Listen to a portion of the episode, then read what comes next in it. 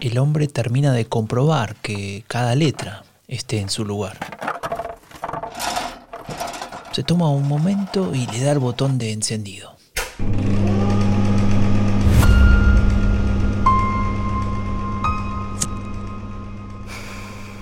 Mientras fuma su cigarrillo, mira por la ventana. No hay mucho que ver, pero no le importa porque en realidad tiene mucho para pensar. Y es que está imprimiendo algo que no termina de entender. Le ha mandado unas ideas que, que lo cambian todo, al menos para él. Este hombre sigue creyendo en que la raza blanca es superior. Sigue siendo racista, digamos a la vieja usanza. Pero los responsables de la revista que se está imprimiendo saben que esto ya no funciona. Que luego de la Segunda Guerra Mundial algo tienen que cambiar si quieren lograr evitar el desprecio automático que generan entre la inmensa mayoría. Saben que aquel racismo debe ser redefinido y que sólo así podrá surgir la nueva derecha en Francia. Solo así podrá nacer la Nouvelle Droite. ¿Alguna vez te preguntaste de dónde viene la narrativa de Donald Trump? ¿Escuchaste hablar sobre una supuesta decadencia moral de Occidente? ¿Cuál es el poder de los Bolsonaros o los Milley en Latinoamérica? El discurso de la derecha radical tiene raíces profundas. No son solo fuegos artificiales. Son premisas, supuestos y teorías desarrolladas por un conjunto de pensadores desde hace ya varias décadas, los ideólogos de las nuevas derechas. Soy Franco de Ledona y te invito a desvelar la genealogía del pensamiento político de las nuevas derechas, una serie especial de Epidemia Ultra sobre los orígenes del discurso de la derecha radical. Una producción de Rombo Podcast y Anfibia Podcast con el apoyo del Laboratorio de Estudios sobre Democracia y Autoritarismos de la Universidad Nacional de San Martín. Hoy presentamos Francia, la mutación del racismo jóvenes europeos que dicen tener miedo de perder su identidad. Apoyan los discursos más extremistas sobre segregación, deportación y anti-inmigración. Son miembros del movimiento identitario. Este grupo basa todas sus acciones en una idea que hoy vamos a desarrollar poco a poco. Y lo primero que te voy a pedir es que no te asustes con el nombre, porque suena mucho más complejo de lo que en realidad es. Se llama etnopluralismo. Sí, diría brevemente que el etnopluralismo eh, podría definirse como la idea de que las distintas etnias, que podemos definir como, digamos, culturas que comparten cierto lenguaje, ciertas tradiciones, eh, cierta sensación de pertenencia, eh, deben ser preservadas y que para ello hay que separarlas. Es decir, tenemos una serie de culturas o etnias que habría que saber también cómo las identificamos, pero vamos a decir, no lo sé, la etnia francesa, la etnia vasca, la etnia eh, alemana, la etnia polaca, que son muy importantes para los individuos que viven dentro de ellas, porque también este concepto tiene que ver con la idea de que el ser humano solo existe dentro de su comunidad y que en este caso es principalmente étnica y que por lo tanto hay que intentar protegerlas. Daniel Rueda, investigador en el King's College London y especialista en extrema derecha, ha escrito sobre este concepto y su importancia dentro del discurso de la Nouvelle Droite, es decir, la nueva derecha francesa. Se trata de un grupo de intelectuales que hacia fines de los 60 deciden darle un nuevo rumbo a las expresiones intelectuales de la derecha extrema de su país. Su líder es un tal Alain de Benoit. Pero antes de hablar sobre él y de sus ideas, volvamos al concepto de etnopluralismo. Claro, ¿cómo se protege una etnia? ¿Cómo construimos un mundo etnopluralista? Es decir, con varias distintas culturas que se respeten. Bueno, pues intentando evitar la mezcla. Entonces, el subtexto, digamos, de, esta, de este concepto, que en principio no suena tan mal, ¿no? Como hay que proteger las culturas, eh, no lo sé, para preservar eh, la herencia cultural, eh, la sensación de comunidad que tienen los individuos y tal. El subtexto es, bueno, no mezcles a la gente, que es una idea también fundamental de la extrema derecha. Hablábamos de la jerarquía y la sensación de decadencia. El miedo a la mezcla podría ser, podría ser otro. El miedo a la mezcla, o la sacralidad de la pureza ese culto a la idea de que una sociedad homogénea comienza a tomar una dirección diferente a la del discurso racista pseudocientífico de las décadas anteriores. Se trata de una presentación diferente del mundo en el que todos los pueblos, las culturas, las etnias son igualmente importantes y valiosas, y que protegerlas significa mantenerlas inalteradas. Para la Nouvelle Droite, la separación entre culturas es fundamental, y esto acarrea ciertas consecuencias. Pero bueno, por una cosa es que tengamos empatía metodológica y queramos entenderles y otra cosa es que no chupemos el dedo. Esta idea que en, principio suena hasta bien, ¿no? Como respetemos las etnias, respetemos cada civilización tiene sus características, oye, tú no les puedes imponer nada. Eh, lo que nos está queriendo decir es hay que parar la inmigración, hay que proteger las tradiciones, etcétera, en fin.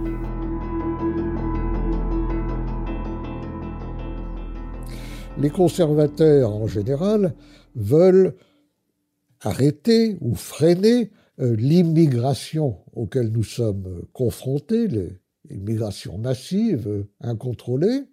Este señor se llama euh, Alain de Benoît. Es imposible encontrar referencias a la Nouvelle Droite sin que su nombre aparezca.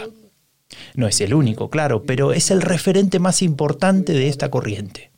En los cientos de libros y artículos que ha escrito a lo largo de los últimos 50 años, ha procurado delinear el perfil ideológico de esta corriente que nos describe Daniel Rueda. Bueno, en realidad, por ejemplo, de Benoit sí que se inspira mucho en, la revolución conservadora, pero te diría, pues eso, principalmente diría que, es el, el, etnopluralismo, evidentemente, esta idea de proteger las distintas etnias y protegerlas tanto de la inmigración como de la globalización. Ellos tienen una visión muy, muy negativa, que es algo también muy francés de Estados Unidos, como cultura materialista, individualista, etcétera, que encima se está comiendo otras culturas, llenándolo todo de McDonald's y Coca-Cola y, cine de Hollywood. Pero te diría que son las ideas clásicas de, sí, de la extrema derecha. Yo no, no, no les llamaría fascistas porque creo que, que son distintos, pero sí, quizás una visión más autoritaria del poder, una visión mucho más homogenizante de la nación, una defensa de las jerarquías y de las desigualdades, también de género, evidentemente, y bueno, y también una idea de, pues como decíamos antes, de, decadencia, en este caso de las etnias o, de las naciones, de que bueno, pues están en decadencia por, por X motivos y, y tienen que ser revitalizadas. Si tuviésemos que definir los pilares más importantes sobre los que se sostiene la idea del etnopluralismo, podríamos estar un rato largo. Sin embargo, Daniel Rueda ya lo ha hecho. Y lo ha escrito en un paper que te recomiendo leer si querés profundizar sobre este tema. Se titula Alain de Benoit, el etnopluralismo y el giro cultural en el racismo. Yo me acuerdo que no hace mucho escuchaba eh, una conferencia de una charla de Guillermo Fernández, que es el, chico que tiene, una, tiene un libro sobre Le Pen, etcétera, y decía que a él le gustaba referirse a la extrema derecha contemporánea como derecha identitaria. Claro, a priori lo que podríamos decirle es, bueno, sí, todo, toda política es identitaria porque eh, toda política requiere de la construcción de una identidad colectiva con valores y objetivos compartidos. Pero creo que él tenía razón porque para estas ideologías y también para la Nouvelle Droite y el de, de Benoit, eh, la identidad forma parte como de su núcleo ideológico. Es como no es algo funcional, o sea, no se trata de construir una identidad para sumar a mucha gente y ganar poder en el Congreso y, llevar a cabo estas políticas, sino que de lo que se trata es de recuperar y reforzar una identidad perdida, en este caso étnica, y como digo, no como un medio para ser más operativos a nivel político, sino como un fin en, sí mismo. También es, creo que se da una visión primordialista de la identidad, en el sentido de que, en este caso es étnica, en el sentido de que formar parte de una identidad colectiva es algo esencial para los seres humanos. Y ahí tenemos entonces el, el primer pilar, la identidad. Sin el concepto de identidad colectiva resulta sumamente difícil comprender no solo las ideas de Alain de Benoit y de la Nouvelle Droite, sino también de prácticamente todo el discurso de las derechas radicales actuales lo que es bastante lógico ya que no es en absoluto novedoso. Eh, claro, para un liberal esto puede sonar un poco colectivista y exagerado, pero no debemos olvidar, y hago una breve digresión que creo que es muy importante, que pese a que solemos asociar nosotros, porque bueno, hemos nacido más o menos cuando el neoliberalismo ya, ya estaba implantado o se estaba implantando, que solemos asociar a la derecha y a las derechas como algo muy individualista, que hace mucho énfasis en, en la importancia del mercado y, en la, y, en que los individuos busquen sus beneficios, tal y como estamos viendo al hablar de Nouvelle Droite, revolución conservadora y un poco menos de fascismo, esto no ha sido el caso para la derecha, para la, para la extrema derecha en general. Es verdad que hoy en día tenemos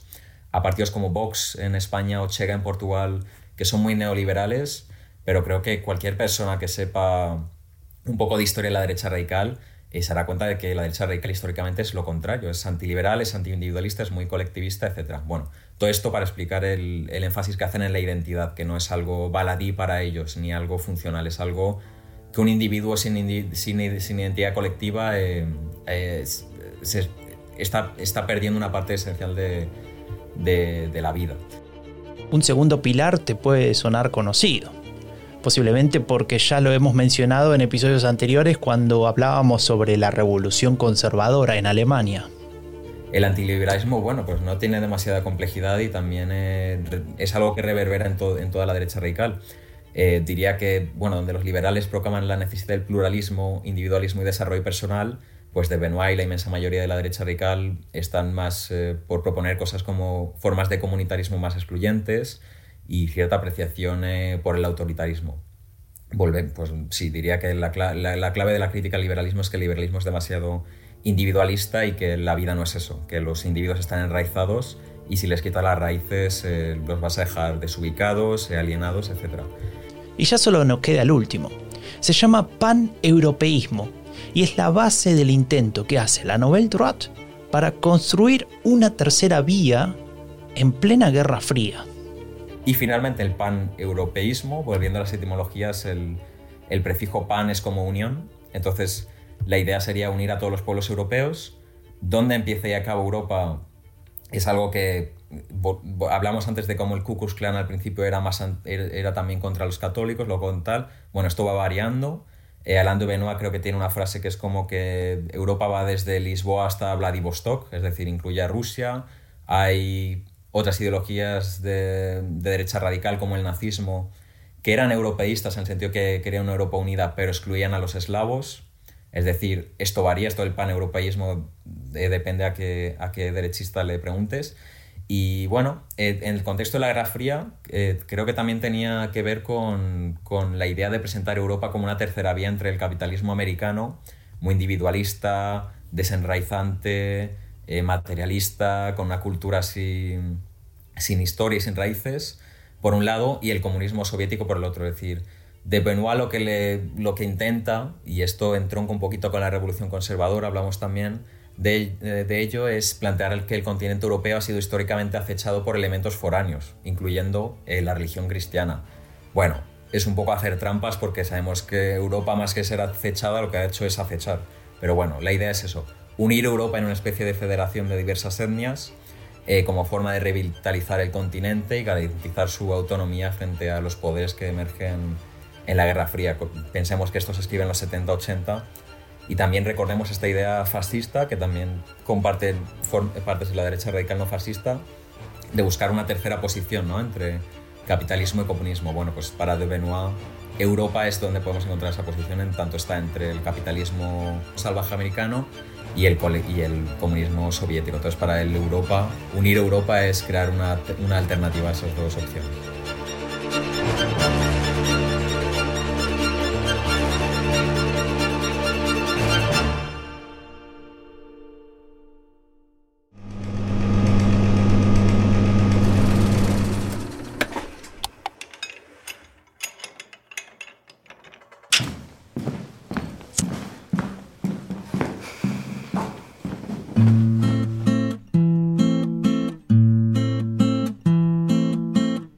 Acordás de la revista del inicio de este episodio?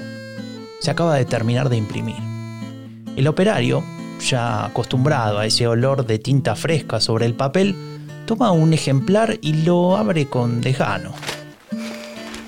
Antirracismo diferencialista. Apenas si se puede pronunciar.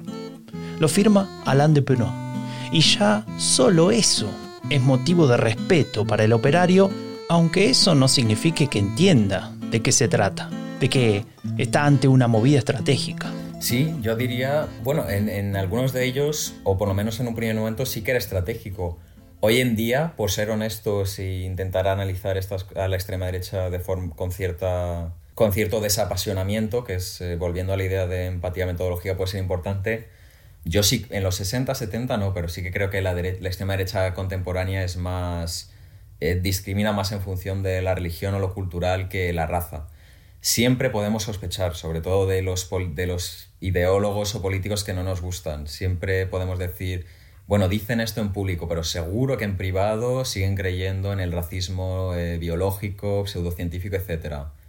Con respecto a la extrema derecha contemporánea, lo dudo mucho. Creo que ha habido un cambio dentro de la extrema derecha, igual que ha habido cambios dentro de la extrema izquierda, dentro de los socialdemócratas, dentro de los conservadores, etc. Entonces, sí que en un primer momento podía ser eh, puramente estratégico, eh, pero creo que más adelante sí que se asienta, por ejemplo, en gente como de Benoit, eh, que sí que sigue siendo en parte racista, pero sí que creo que honestamente y genuinamente es gente que enfatiza mucho más lo étnico, el lenguaje, la, la, historia compartida, hasta cierto punto incluso la religión, etc. Pero bueno, lo que pasa es, e, este movimiento, no, como, como todo movimiento ideológico, no es una decisión de un puñado de individuos que se reúnen en Francia y dicen que van a cambiar la forma en que la, forma en que la extrema derecha articula eh, sus visiones eh, excluyentes. Lo que pasa es que a partir de 1945, y en, eh, reacción evidentemente contra el nazismo y, en menor medida contra el fascismo italiano, no solo en la derecha radical, sino en la conciencia occidental, el racismo empieza a caer en desgracia, por lo menos esa forma de racismo pseudocientífico. También es la época en que comienza la descolonización y ya algunos discursos de la superioridad de la raza blanca son muy difíciles de sostener. Eh, hubo una declaración en, la, en, Naciones Unidas en 1948 eh, descartando el racismo presuntamente científico y denunciándolo como una especie de pseudociencia muy dañina.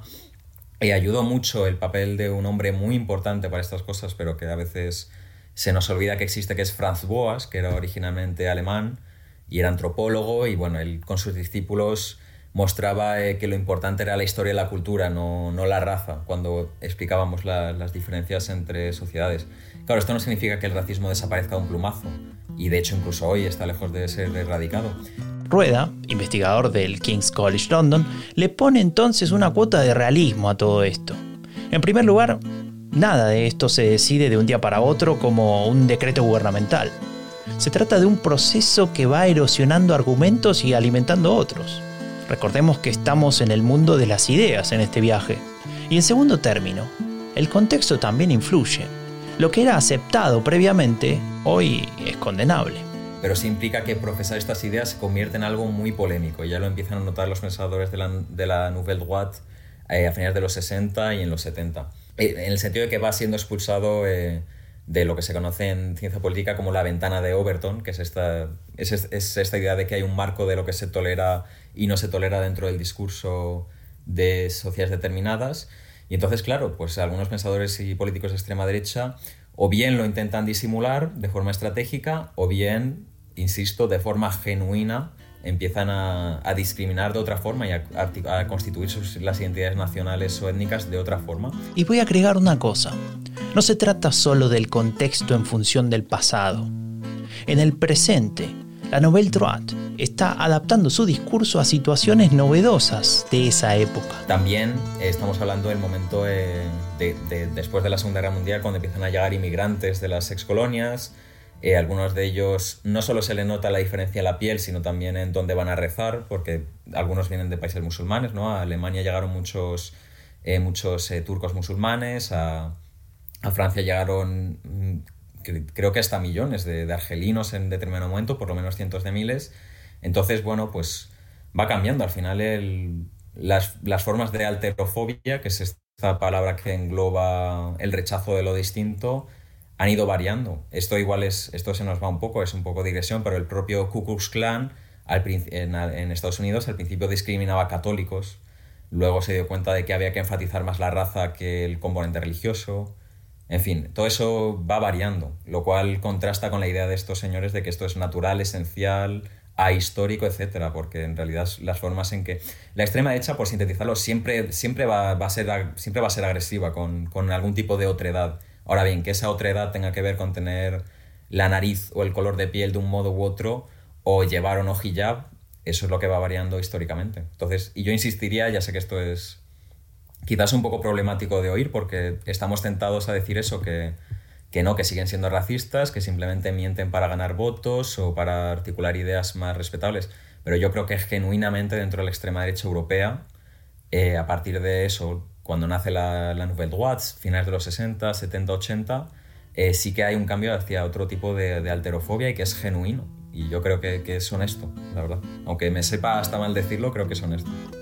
Rueda nos regala una reflexión que de hecho está en su paper y que podría influenciar a nuestra capacidad para entender el fenómeno de las nuevas derechas. Tampoco nos obsesionemos con el racismo, que igual es una idea que nos viene mucho de Estados Unidos. Eh, ponerlo en el centro. Se puede ser muy violento y muy discriminador con función de la religión, con función de la cultura, con función de la lengua en la que hablas. Es decir, parece que hay varias formas de discriminación y pensamos que el racismo es lo peor. En realidad, hay otras formas de discriminación que pueden ser igual de peligrosas. Lo que quiero decir es, cuando digo que la extrema derecha ha pasado a un tipo de alterofobia más culturalista, religiosa, no digo necesariamente que, que sean menos peligrosos. Mm, la raza no, no, es, no tiene por qué ser lo, el, el, elemento discriminatorio más violento. En Europa lo sabemos bien que por religión se puede matar y matar mucho.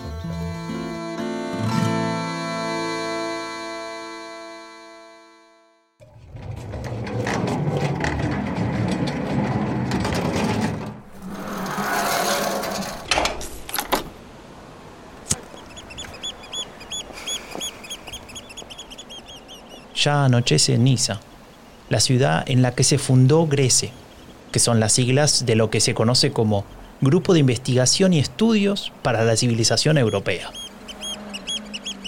El aire del Mediterráneo refresca la mente de este operario que pese a todo no puede dejar de pensar en el diferencil, en el difer... Bueno, ya ni se acuerda cómo era. Y en realidad es lo que menos le preocupa porque lo que realmente no entiende es esa decisión de no participar políticamente. ¿Cómo pueden estos intelectuales pensar que se puede cambiar algo si no se meten en el barro de la política? Y claro que no lo entiende, porque lo está pensando desde el ángulo equivocado. Para Alain de Benoit y los suyos, no se trata de abandonar la política, sino que el objetivo es ir más allá de la política. Lo llaman justamente la metapolítica. Sí, bueno, para aclararlo, porque suena una palabra un poco extraña, empecemos por la etimología. Eh, lo que significa política ya lo sabemos, pero meta significa simplemente más allá, como en metafísica es ir más allá de lo físico, de lo que percibimos con nuestros sentidos.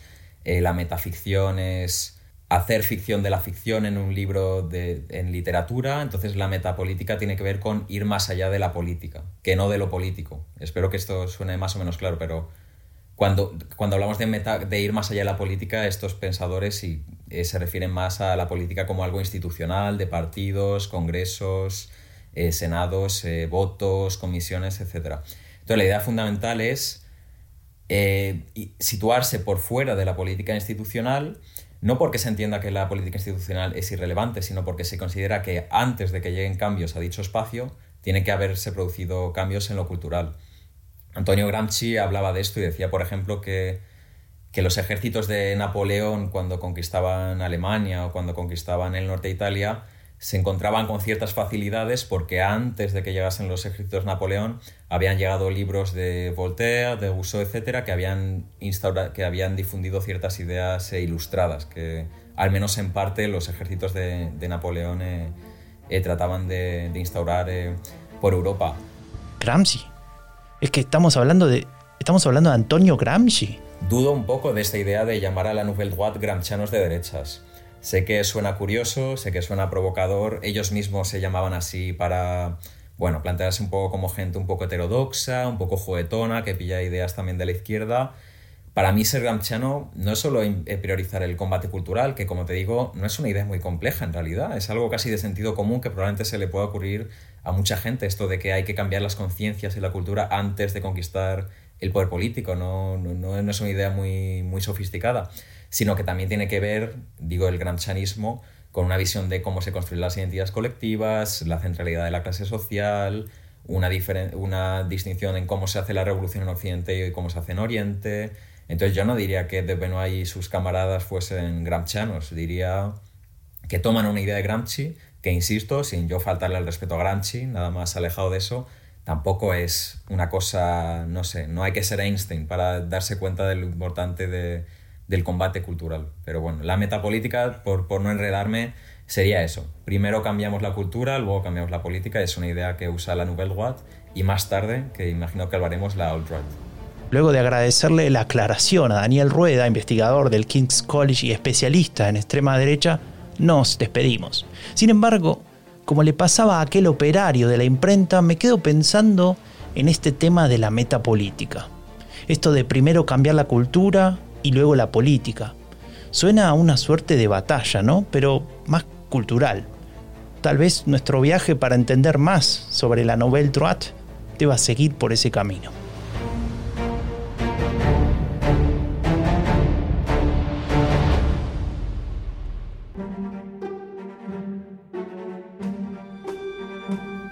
Soy Franco de Ledone y esto fue Genealogía del Pensamiento Político de las Nuevas Derechas, una serie especial de Epidemia Ultra sobre los orígenes del discurso de la derecha radical.